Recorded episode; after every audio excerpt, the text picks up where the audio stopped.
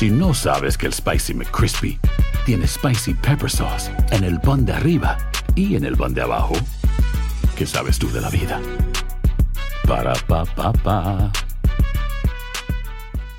Boost Mobile tiene una gran oferta para que aproveches tu reembolso de impuestos al máximo y te mantengas conectado. Al cambiarte a Boost, recibe un 50% de descuento en tu primer mes de datos ilimitados. O, con un plan ilimitado de 40 dólares, llévate un Samsung Galaxy A15 5G por $39.99. Obtén los mejores teléfonos en las redes 5G más grandes del país. Con Boost Mobile, cambiarse es fácil. Solo visita boostmobile.com. Boost Mobile, sin miedo al éxito. Para clientes nuevos y solamente en línea, requiere AroPay. 50% de descuento en el primer mes requiere un plan de 25 dólares al mes. Aplican otras restricciones. Visita boostmobile.com para detalles. ¿Qué tal mi gente? Te saluda Emanuel González de Mark Wahlberg Auto Group. Somos la agencia más grande de Chevrolet y GMC de todo Columbus, donde encuentras los carros y camionetas nuevos, cero millas al mejor precio. También contamos con más de 800 carros usados de todas las marcas en inventario. Te podemos aprobar con número ITIN y aceptamos identificación o pasaporte de tu país. En Mark Wahlberg te esperamos con los brazos abiertos. Visítanos hoy mismo, 3900 West Broad Street, al oeste de la ciudad, a un lado del casino. Te atendemos completamente en español. Márcanos ya, 833-699-0792.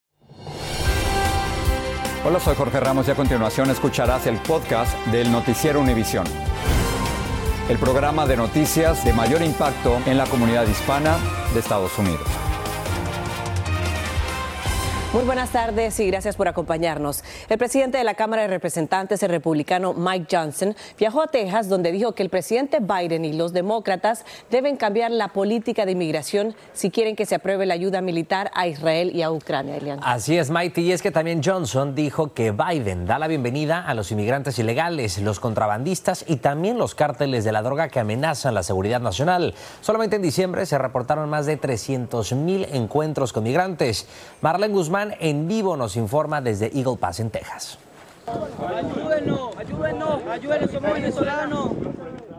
Es el momento en el que un grupo de migrantes venezolanos desafía las barreras fronterizas en Pass, Texas. Al mismo tiempo que una delegación de legisladores republicanos liderada por el presidente de la Cámara de Representantes Mike Johnson recorría la frontera buscando presionar al presidente Biden a tomar estrictas medidas contra la inmigración ilegal, los republicanos proponen restablecer la controversial política permanecer en México. Es un desastre absoluto, una catástrofe. Lo más trágico es que es un desastre diseñado por el propio presidente. Este grupo de 60 republicanos, incluyendo Juan Ciscomani, congresista por Arizona, vio de primera mano la situación en el centro de procesamiento en Del Río. Vimos eh, un sistema muy ineficiente, para serte sincero.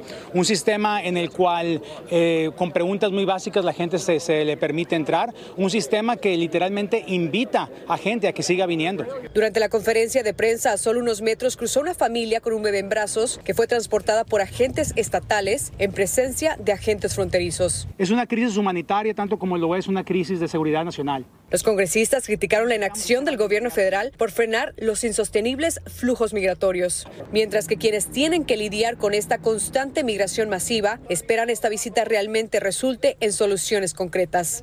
Hay que recalibrar lo que estamos haciendo porque esto en sí no funciona. Por su parte, la Casa Blanca afirma que es difícil resolver la crisis fronteriza sin el respaldo de los republicanos al no llegar a un acuerdo en aprobar los millones de dólares en fondos que pide el presidente. Nosotros estamos muy comprometidos a eh, reforzar las consecuencias en la frontera para las personas que cruzan de manera ilegal, pero nuevamente reconocemos que no va a haber una solución que dure en este espacio sin que el Congreso eh, tome su papel. Tras más de un mes y ante la disminución de los cruces ilegales en los últimos días, finalmente este jueves reabrirán al tráfico vehicular y comercial cuatro puntos fronterizos, uno en Texas, dos en Arizona y uno en California. Y esto en medio de un nuevo desafío que enfrenta el secretario de Seguridad Nacional y es que republicanos de la Cámara Baja anunciaron que piensan avanzar de manera formal en el proceso de destituir de su cargo a Alejandro Mayorkas. Ya hay una primera audiencia programada para el 10 de enero, mientras que el secretario se dispone a visitar la frontera, a reunirse con agentes fronterizos para el 8 de enero aquí precisamente en Pass, Texas. Nosotros, por supuesto, estaremos muy pendientes de esta reunión. Regreso contigo, Elian, a los estudios. Marlene, muchísimas gracias por tu informe. Y pasamos a México, donde las autoridades dijeron que el grupo de unos 30 migrantes secuestrados durante este fin de semana en Tamaulipas fue liberado y que todos se encuentran bien. De hecho, esta mañana la Secretaría de Seguridad Ciudadana de México calificó su secuestro como atípico, pero como nos cuenta Jessica Cermeño, los secuestros son más frecuentes desde que los migrantes esperan en México por su cita para solicitar el asilo en Estados Unidos. Tras un operativo militar y civil, los 30 migrantes que bajaron de un autobús y secuestraron hombres armados el fin de semana cerca de Reynosa, Tamaulipas, en la frontera con Texas, ya fueron liberados. Venezolanos, ecuatorianos, hondureños, colombianos y mexicanos. En las imágenes del rescate aparecen incluso niños con sus juguetes y los encontraron rastreando sus teléfonos, revisando los videos del autobús y su ruta y utilizando binomios caninos. Este tipo de eventos se daba con uno, dos, tres migrantes, pero este número en esa zona es eh, atípico. Pero en Tamaulipas tienen otra opinión. Pero si a la casa del migrante llega casi todos los días un grupito de unos 20, 15, 10, eh, su referencia es eso, el secuestro. Pues Matamoros está acosado por grupos del crimen organizado porque llegan diariamente migrantes que solo ahí encontraron cita de CBP One para solicitar asilo estadounidense. La detención es para eh, condicionarles su libertad a que tengan que pagar algo. Es una extorsión. Los propios migrantes que se han salvado de convertirse en víctimas han descrito el modus operandi de estas bandas. Ella nos vendió un ticket. Que al parecer cuentan con la complicidad de las empresas de transporte. El chofer abrió las puertas donde se montaron cinco hombres. Activistas aseguran que siete de cada diez migrantes que cruzan este país caen en las manos del crimen organizado y sus testimonios son aterradores. Nos quisieron quitar a nuestro hijo. Este, igual le quitaron al nene a dos familias. En México, Jessica Cermeño, Univision. Y en Honduras, los padres de Josué Portillo Martínez están destrozados con el fallecimiento de su nieta Enma Dayana Portillo. Así es, Maiti. Se trata de esta bebé de apenas cinco meses de edad que murió luego de caer junto a su madre cuando ambas intentaban subir a lo alto de un tren en México para llegar a la frontera con Estados Unidos. Y en exclusiva, Claudia Mendoza nos tiene los emotivos testimonios de esta familia. Buenas tardes, Claudia, te escuchamos. Hola, ¿qué tal? Los padres de Josué Portillo están destrozados luego de conocer del fallecimiento de su pequeña nieta Emma Dayana, la bebé de apenas cinco meses de nacida que murió cuando cayó con su madre cuando intentaba subirse a un tren en México. Yo estoy triste, estoy destrozada. Estoy destrozada por la niña. Mira, una, nunca había perdido un, un nieto, hasta hoy lo pierdo que sea grande. Yo no le pido a mi padre que me dé fuerza y que le dé fuerzas a mi hijo. Los abuelos de la niña nos narraron que cuando Lourdes cayó con su pequeña Josué, su hijo se lanzó para auxiliarla. Sin embargo, la niña ya había fallecido por el impacto. Mi hijo que dice que él se tiró, dice que él solo se abrazó y le dijo, amor, los morimos.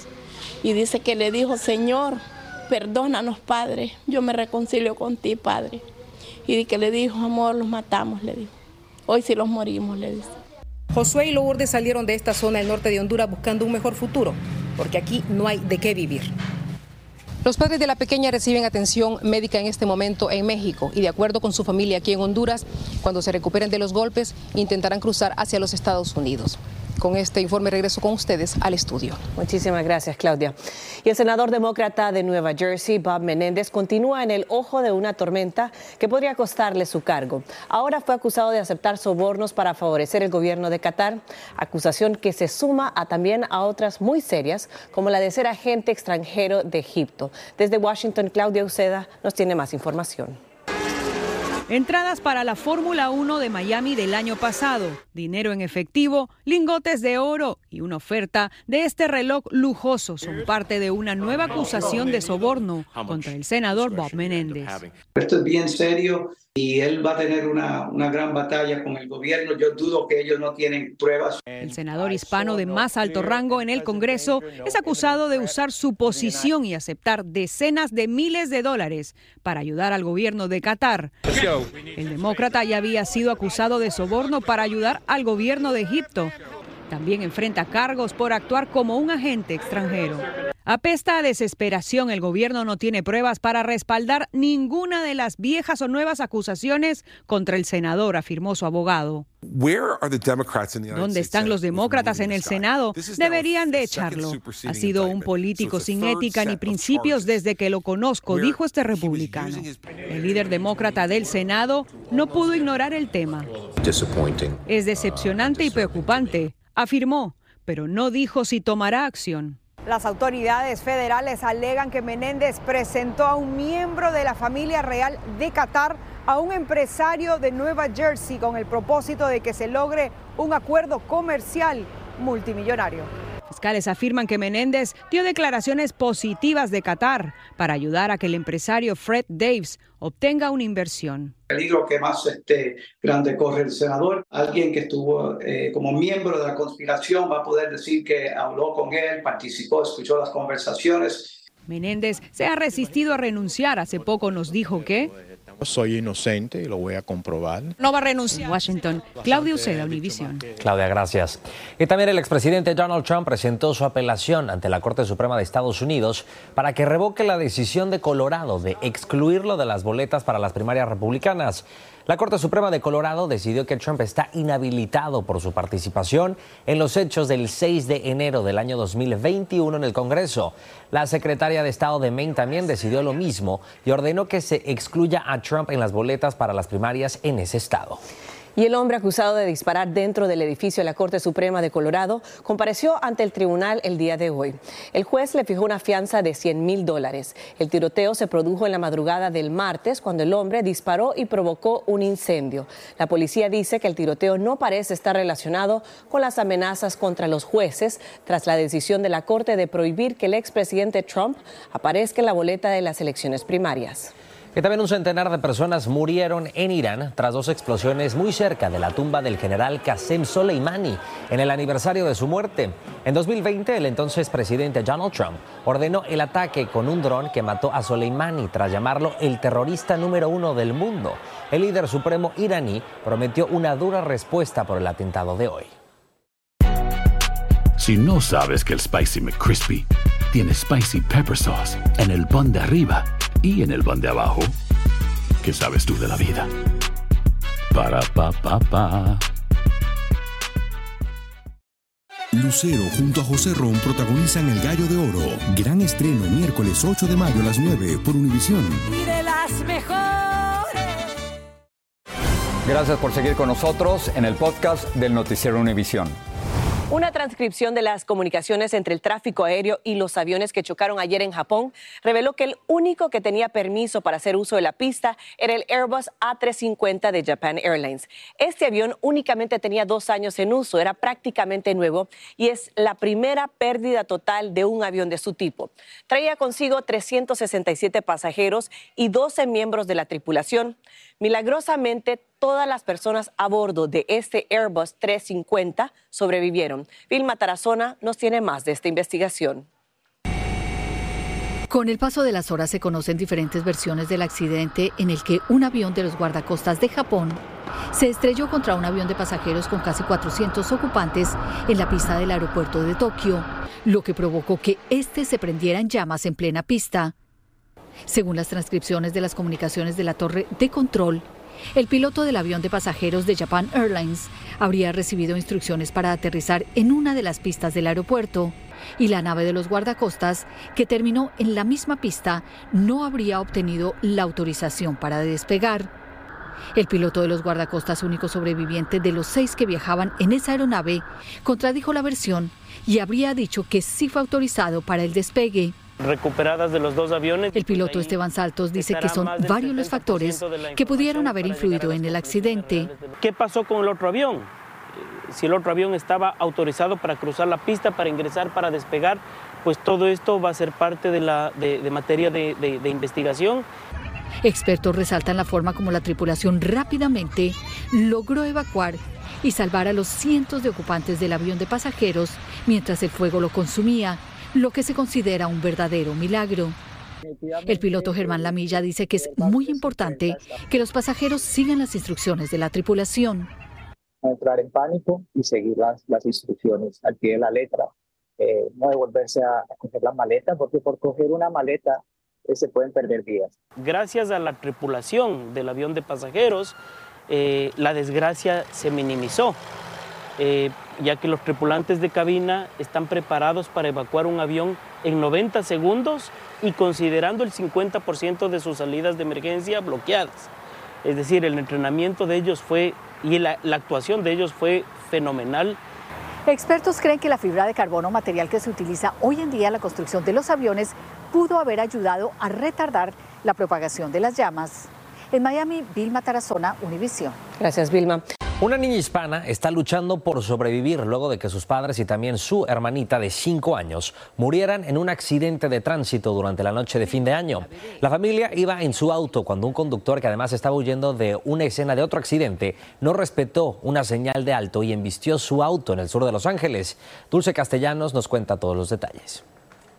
La peor noticia de mi vida, yo estoy en este momento. Angie Pascagasa salió de Bogotá, Colombia, con destino a Los Ángeles por la enorme tragedia que enluta a su familia. Su padre, su esposa y sus dos pequeñas hijas de 5 y un año de edad estuvieron en un violento choque en la víspera del Año Nuevo que cobró la vida de todos menos de la bebé. Lamentablemente el accidente fallece él en el momento del choque instantáneamente y que mi hermanita de cinco años y la mamá fallece en camino al hospital, que la única que queda con vida es mi hermana Ana. La familia de cuatro había llegado a Estados Unidos hace solo un año.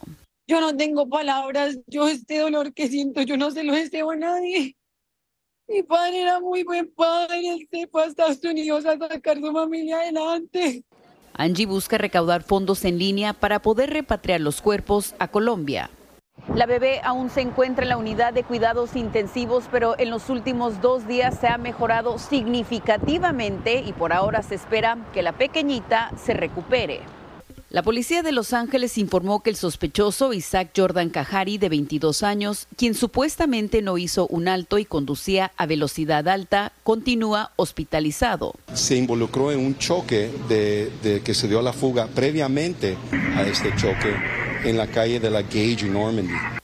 Las autoridades sospechan que Cajari pudo haber estado bajo la influencia de alguna sustancia, pero el reporte toxicológico no se ha revelado. Es posible que pueda enfrentar tres cargos de asesinato. En Los Ángeles, Dulce Castellanos, Univisión. Qué terrible. En Minnesota, una madre y seis menores fueron hospitalizados tras un incendio en una residencia en St. Paul. Al llegar los bomberos encontraron a las siete personas aún dentro de la vivienda. Varios necesitaron resucitación cardiopulmonar y fueron llevados a un hospital en condición crítica. El incendio está ahora bajo investigación.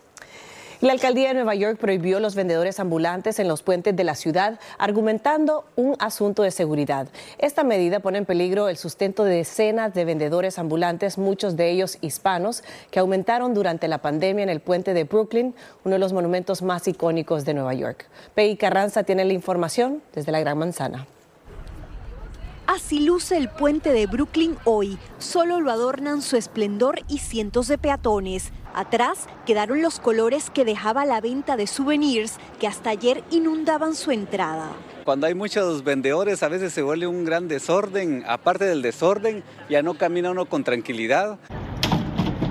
Decenas de vendedores ambulantes fueron desalojados por la policía, entre ellos Soledad Bermúdez, que ahora no sabe qué hacer con su mercancía. Esto está debajo, esto está lleno, mire. ¿Y esto qué? ¿Qué pretenden que lo botemos a la basura? A nosotros nos ha costado mucho esfuerzo. La municipalidad está implementando una nueva medida que prohíbe la venta en puentes de la ciudad para aliviar el hacinamiento. Es una cuestión de seguridad pública. La gente saltaba por el puente hacia el carril bici porque no podían caminar, dijo el alcalde de Nueva York. La regla afectaría a vendedores con o sin licencia.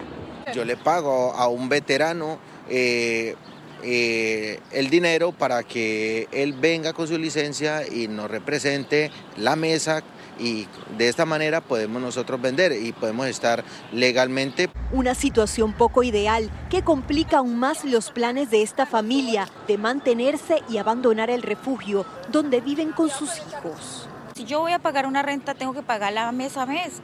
Yo no puedo parar y decir, ay, no es que me botaron del puente de Brooklyn la policía, hoy no le puedo pagar el arriendo.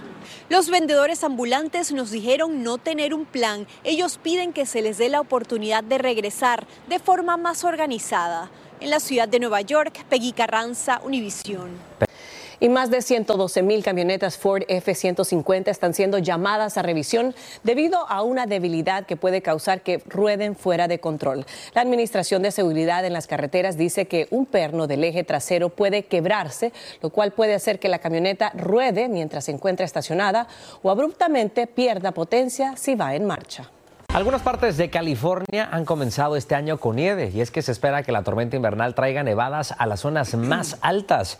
El Servicio Meteorológico Nacional también ha emitido un aviso de tiempo invernal hasta el jueves por la mañana para las montañas de San Gabriel y también los corredores de las autopistas 5 y 14. Bueno, y muchas personas en este país se mudan porque se casan, por mejores oportunidades de trabajo o simplemente para disfrutar un merecido retiro, Elian. Así es, Maite, pero la interrogante es cuáles son los estados que muchas personas prefieren para mudarse.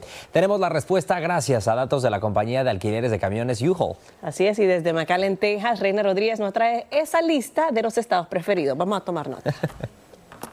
Puedes estar en Cancún, Nueva York, Chicago, pero algo de Texas, cuando llegues a Texas, cuando llegas y dice, bienvenido a Texas, es algo bien que sientes. El estado de la estrella solitaria sigue atrayendo a nuevos residentes, un gran número de personas que se mudan desde otras partes del país. De California, estamos trabajando con personas de Chicago, Nueva York. Texas, lugar de interés para quienes buscan un cambio de vida y mejores oportunidades. Tenemos mucho sol, costa de vida va a ser diferente, sus familias también es un lugar muy bien. Datos publicados por el censo el año pasado muestran que la población en Texas ha aumentado más que en cualquier otro estado del país desde el 2022, convirtiéndolo en el destino más popular para la migración interna. Hay muchos trabajos nuevos que están ofreciendo diferentes compañías que está trayendo a gente de otros uh, estados. De acuerdo a la empresa de alquiler de camiones para mudanza U-Haul, por tercer año consecutivo, Texas lidera su lista anual de índice de crecimiento como el sector más elegido por las personas que realicen mudanzas interestatales en 2023. Están vendiendo sus casas, están comprando en este mercado porque es más económico y todavía les sobra suficiente dinero para poder invertir en propiedades. Según U-Haul, Florida, Carolina del Norte y Carolina del Sur, así como Tennessee, se suman al listado de los sitios con crecimiento, pero es Texas quien se lleva el primer lugar por sexta vez desde el 2016. El estado de Texas es muy grande, no le vemos final. En McAllen, Texas, Reina Rodríguez, Univisión. Ahí está, Texas es la opción. Así es, saludos a quienes nos ven en Texas, buenas tardes. Así termina el episodio de hoy del podcast del Noticiero Univisión. Como siempre, gracias por escucharnos.